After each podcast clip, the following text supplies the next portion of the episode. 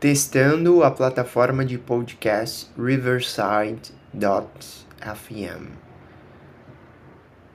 Testando o áudio, testando se o áudio não irá estourar, testando qualidade do áudio sem o fone de ouvido.